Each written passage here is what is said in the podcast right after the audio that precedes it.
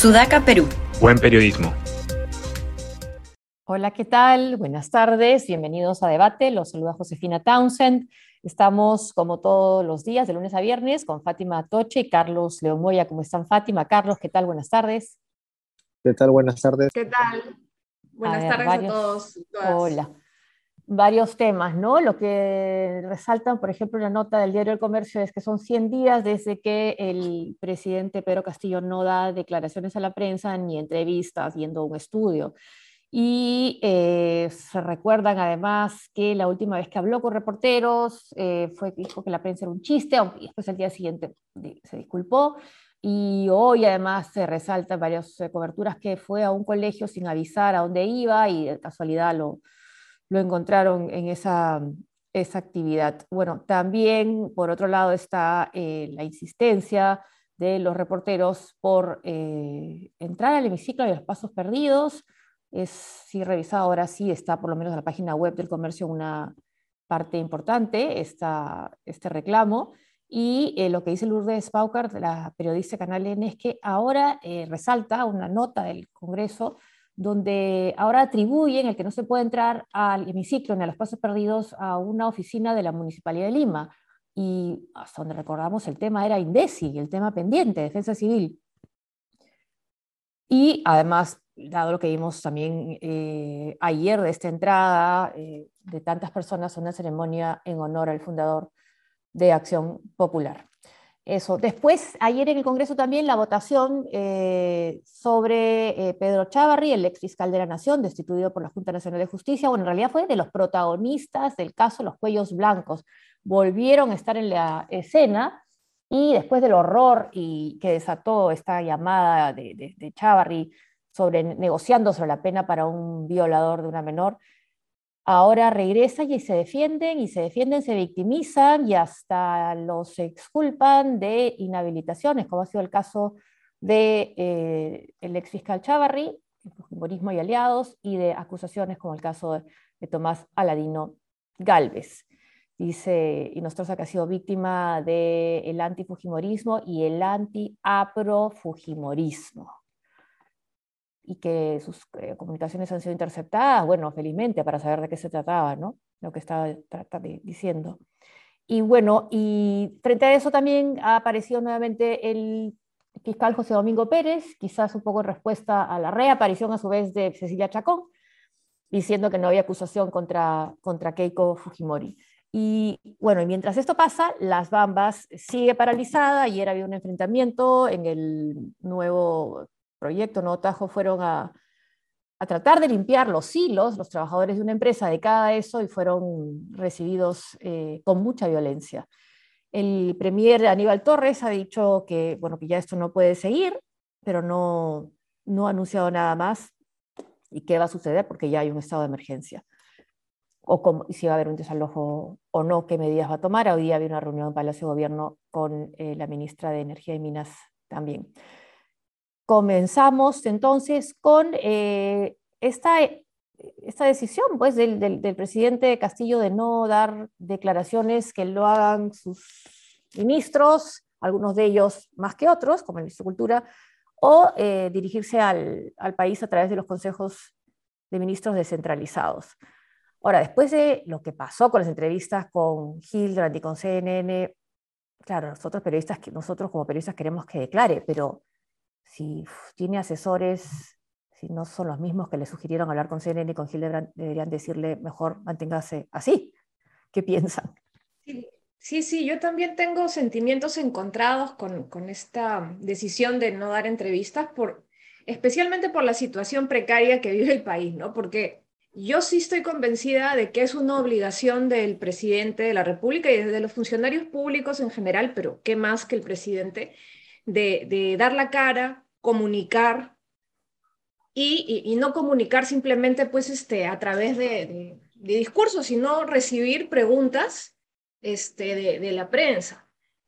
No obstante ello, teniendo en cuenta eh, las cosas que dice el presidente Castillo cuando se le ajusta un poco con preguntas incómodas, que termina con sus respuestas generando más inestabilidad, y, no, pues, este, cuestiones pues que podrían ser meramente confrontacionales, sino que cosas que hasta derivan en solicitudes de vacancia, en, en, problemas graves, ya me cuestiono si la verdad es mejor que se quede así, así hablando en sus mítines. Yo digo por la estabilidad del país, no porque no crea conveniente que el presidente dé entrevistas y declaraciones que me parece importante, pero si esas declaraciones, en vez de llamar a la, tranquilidad de la, gente, de orientar hacia dónde va el país, van a desinformar, van a generar mayor inestabilidad, mejor que se quede callado. Claro, está la, está la tensión entre el deber, que sería que el presidente rinda cuentas porque es su función como mandatario, como autoridad en general, ¿no? Rendir cuentas a la ciudadanía por algo, por lo que hace, porque al final está ahí por los votos de la gente, y lo que le es políticamente conveniente. Le conviene el silencio. O sea, ¿para qué va a hablar? ¿Para qué la entrevista? Cada que lo han entrevistado han revolcado, ¿no? Porque sus días en la playa. Es para acaso que no hable. La prensa le es hostil. Sí, este, y él, lo que la prensa sea hostil, digamos, es casi hasta normal. Debería salir de eso de buena forma. Y no lo hace uh, Ollanta Mala tenía estos escenarios mega controlados para dar entrevistas, ¿no? Entrevistas mega especiales en Palacio, que iba un periodista, lo entrevistaba, este, 20 minutos, anunciaba y se iba. Castillo ni siquiera puede hacer eso. ¿Quién le queda? Nicolás Lucar, ¿no? Este, a eso le conviene más no, no, no dar este, declaraciones. El, pro, el, problema es que, que él no hable no quiere decir que el Ejecutivo no se, no se pronuncie. Aníbal Torres da declaraciones a cada momento hace amenazas, improperios, lo que justo mencionaste el caso de las bambas. Eso no puede, no puede seguir. Entonces, ¿qué es lo que va a hacer en adelante? Eh, los ministros, las declaraciones, digamos, no es que el Ejecutivo esté en silencio, es que el presidente está en silencio. Y Aníbal Torres hace las funciones de vocero. Y termina generando mucho revuelo. creo que es un revuelo que cada vez es más, este, es más tenue, ¿no? Creo que al inicio habían anuncios, ¿no? Como los de Guido Bellido, había gente que se los tomaba en serio uy, no, maldita sea, van a, expropiar camisea, mis, mis soles, y hay un efecto inmediato. Ahora es como Aníbal Torres poder en alemán y no pasa nada. También es cierto que la, la credibilidad del Ejecutivo para lanzar medidas, este, entre comillas, contra la seguridad económica del país, eh, son cada vez menores, ¿no? O sea, ya, ya, ni siquiera atenta contra el tipo de cambio. Entonces, claro, si uno estuviese en Castillo, ¿qué le diría?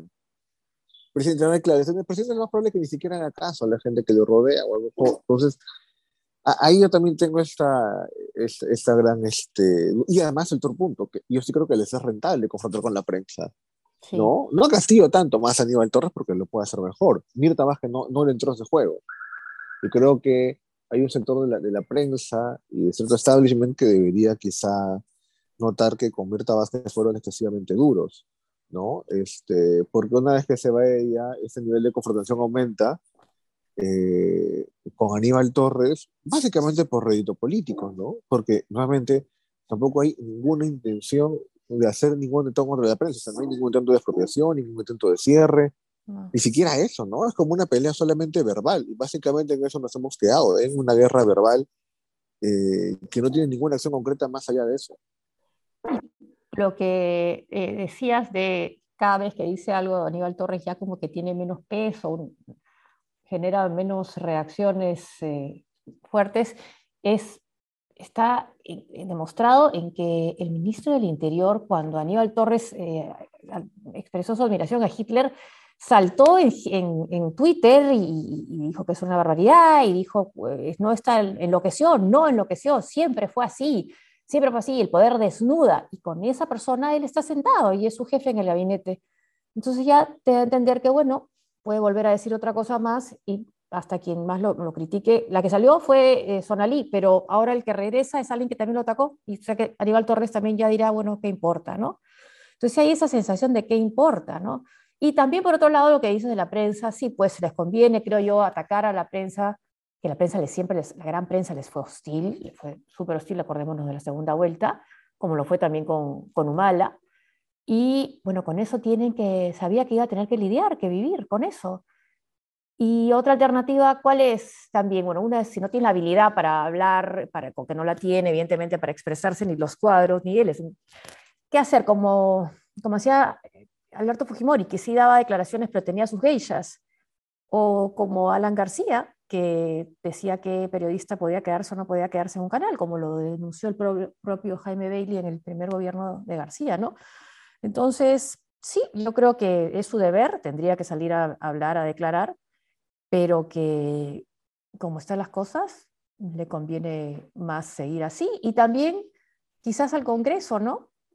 Aunque haya más presión, estoy viendo más presión porque habrán pasos perdidos y el hemiciclo, pero ahí que parece un consenso de las bancadas que va más allá de la mesa, que va más allá de María del Carmen Alba, ¿no? Que es decir, lo que dice Montoya, ¿no? ¿Para qué? Para hacer un show mediático y no le interesa el debate, ¿no? Dijo la otra vez que lo importante es el producto final. O sea, esa es la mentalidad también. Hay una mentalidad también poco democrática del lado justamente del Parlamento con respecto a la prensa, ¿no? completamente, ¿no? Y eso ya está, ya está probado y incluso en el caso del Parlamento me parece más grave aún esta, eh, este, esta poca apertura a la transparencia y a la participación de la prensa, porque por último el presidente en las eh, en los eventos oficiales, pues no, nunca se ha restringido la cobertura. Bueno, al, inicio hubo hasta violencia contra algunas periodistas que, eh, sí, lamentable, pero bueno, están los eventos, eh, se puede participar y bueno, ha decidido no dar declaraciones, pero que le restrinjan el ingreso a un eh, espacio como el Congreso, donde las sesiones son públicas, eso me parece gravísimo. Em, y, y yo creo que llega un punto también para un presidente cuando ya está en este tipo de cuestionamientos que se han judicializado, que es un punto de no retorno, en el que, ¿qué gana presentándose en un canal de televisión? Eh, él, todavía cuando no son, no son abogados o no tienen esta facilidad de expresar cuestiones legales, eh, porque la verdad los cuestionamientos son circulares, ¿no? si al mismo este, el abogado, el nuevo abogado del presidente Benji Espinosa, lo hizo dar una gira por los canales de televisión y es como infructuoso totalmente, ¿no? Porque es, al, ser el abogado defensor del presidente, se cierra en defender la posición con argumentos hiperjurídicos y los periodistas no saben de dónde sacarle, ¿no? Entonces, este, termina pues no llegando a ninguna parte también. Ahora, y también los, las acusaciones son ya repetitivas, ¿no? El otro día, no me acuerdo, estaba comentando sobre un, poco eso, la dinámica de la prensa, en el sentido que sale la tesis, tienes cuatro o cinco días de tesis, estás revisando la bibliografía de la tesis, ¿no? Presidente Castillo no siguió las normas APA, sexta edición, para citar un artículo de Wikipedia. Bueno, está bien, ¿no? Entonces sacas un tema y, y vas como, ¿no? Rascando la olla al final este, y, agotando el tema. Se habla agotador para la audiencia y los autores políticos terminan quedando ridículos y cierta prensa también. Este, y la defensa para el Ejecutivo se hace más fácil, ¿no? Cuando estás rascando la olla a ver qué encuentras, si no, y sacas el concolón, este, le estás haciendo un favor al actor político, porque eso da la idea de que te quieren agarrar por cualquier cosa, ¿no? Este, eso me parece que también es, y, favorece esto, ¿no? Entonces, este, tienes a los defensores haciendo giras, giras y giras, y son defensores muchas veces bastante mediocres, pero aún así terminan defendiendo. El caso Alejandro Sala, ¿no? Su profunda mediocridad termina, este, no, no, no ha caído, es mediocre, defiende y sigue ahí, lo cual también este, habla también de nuestra resistencia. Sí, ah, y mientras que, claro, siguen estas, este, las denuncias que tú dices ya llegan se repiten, se repiten, y como no pasa nada, ¿no? No hay respuesta mayor, no hay otra entrevista que, que dé otra polémica del, del presidente, no hay efectos, siguen algunos ministros en sus puestos, bueno, salvo el caso de, de Betsy Chávez, entonces sí logran tener eh, ese discurso, si ha podido tener un, algún efecto, que es la Asamblea Constituyente, como hemos visto en última, esta última encuesta, ¿no? No beneficia su popularidad, pero deja ahí esa idea que, lo, que plantaron, ¿no? o que rescataron ya en un momento de, necesidad, ¿no? Y después ayer, viendo a los, a los cuellos blancos o los protagonistas del escándalo de los cuellos blancos que hayan tenido en serlo haber sido parte, daba la impresión que habíamos retrocedido al momento que se destaparon esas, ese escándalo, ¿no? que no había cambiado nada, que los que defienden a Chavarri siguen estando ahí, siguen siendo los mismos, los que no apoyan quizás son hasta menos, ¿no? pero que todo este tiempo que ha pasado no ha cambiado nada y el, la situación de estos fiscales, si no fuera por la Junta Nacional de Justicia, quizás mm, podría volver inostrosa al Perú. Eh, no ha cambiado nada, la verdad, o sea, y, me quedó claro con, con, la, con, los candidatos que pasaron a segunda vuelta, con la votación que tuvo Acción Popular luego del nefasto Merino eh, y eh, con la actuación del actual Congreso y ahora pues con el reiterado blindaje a Chávarri, auspiciado yo creo en gran medida por Fuerza Popular, ¿no?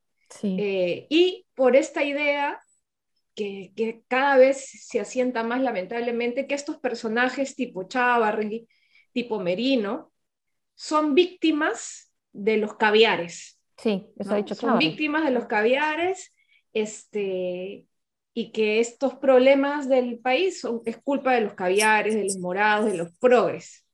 Sí. Entonces yo creo que ahí encuentran una unidad ¿no? Y lo ven pues como alguien a quien tienen que defender porque tienen el mismo enemigo, tal vez, ¿no? Mm. Eh, la lucha anticorrupción, una de ellas. y la Corte este, Interamericana.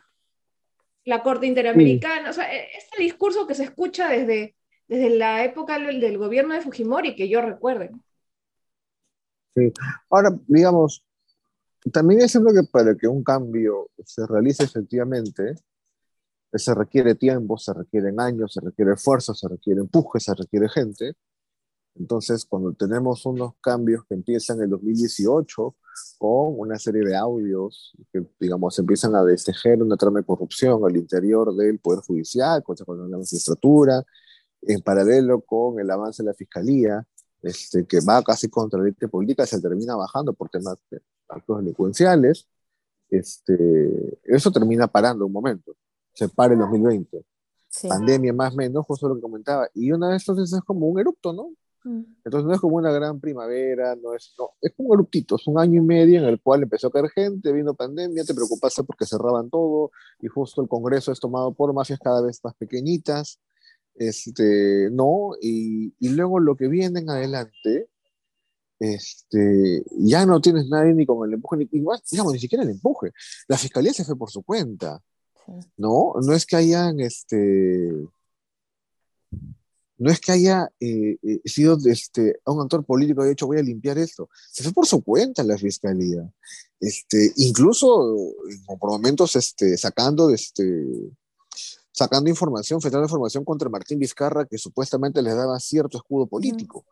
Eh, por otro lado, los, los, audios de CNM lo saca un, medio de prensa o sea, que es de reporteros, ¿no? Entonces ni siquiera es un actor político que haya, y bueno, Vizcarra va y surfea la ola un poco, y luego se termina involucrado el mismo, o sea, no hubo mayor, los cambios que vinieron fueron por fuera del sistema político, fue por un lado prensa, por otro lado fiscalía. Entonces el, el, sistema político como tal, eh, no solamente ha, ha, cambiado, sino que ha sido deteriorando cada vez más. Entonces yo ya veo, ¿no? Y digo que, que, qué iluso fui, ¿no? Nunca mm. fui tan optimista, pero creo que incluso me pasé iluso por momentos, porque dije, igual, yo sé así, contra todo, ¿no? Maltrecho está este, este cambio que se está dando, algo puede continuar. No, no, no, no, parece que ya terminó y parece que no va, no va para mucho tampoco. Sí, la, la pandemia en eso también afectó, creo que congeló muchas cosas, ¿no? Y además, eh, ¿qué fue lo que cambió con el escándalo de los cuellos blancos? La Junta Nacional de Justicia, por ejemplo, que ha destituido a, a Chavarri, pero los, las fuerzas eh, políticas, bueno, están ahí, el Fujimorismo sigue en el Congreso, no tendrá los 73 que tenía la última vez, pero tiene sus aliados, Avanza País y Renovación Popular. Entonces ahí suma nuevamente los votos para poder proteger a, a Charry, que para Keiko era importantísimo, ¿no? Importantísimo. Y ahora tiene además algo que también es muy importante, que es la posibilidad de que el TCE tenga una votación eh, favorable si es cuando su caso, si es que su caso o cuando su caso llegue ahí, ¿no? Es algo que ha recordado José Domingo Pérez. Y creo que también por eso es que José Domingo Pérez ha vuelto a salir también a la prensa, porque esta, esta, demora, que las personas no tenemos por qué saber pues, cuántos son los plazos y si es que los abogados están demorando demasiado, pidiendo, obstaculizando un poco, haciendo la larga, o también cuánto es que de repente pues, el fiscal está ampliando demasiado la, la, investigación. Pero el tema es que da la sensación de que se ha demorado mucho, ¿no? Entonces de ahí es que pueda aparecer alguien como Cecilia Chacón, reaparecer y decir, no, no hay acusación, ¿no? Entonces, claro, se va llenando ese espacio, ¿no? Y, tiene que aparecer y decir... Moyano este, también dijo, ¿no? Marta Moyano también, ¿no? Entonces ahí, bueno, ok, aparece, ¿no? Pero sí, es una... es como un péndulo, ¿no? Y creo que... Sí, y me parece bien que vuelva a salir, porque como les decía, este, en procesos de tan largo aliento, de cuatro años promedio, es imposible pues que la gente pueda mantener la indignación, incluso de hacer seguimiento, pues, ¿no? Entonces, ya, ya, ya pasó de moda, digamos, eso ya fue. Ahora la gente está enfocada en otras cosas, ¿no? Así, así funciona. Sí. Y así funciona el reloj también. ya son más de 20 minutos de debate, coincidencias, a veces depresión. Muchas gracias. Nos vemos, Carlos. Nos vemos, Fátima. Hasta mañana viernes. Nos vemos, Josefina. Cuídense. Sufran. Chao, hasta mañana.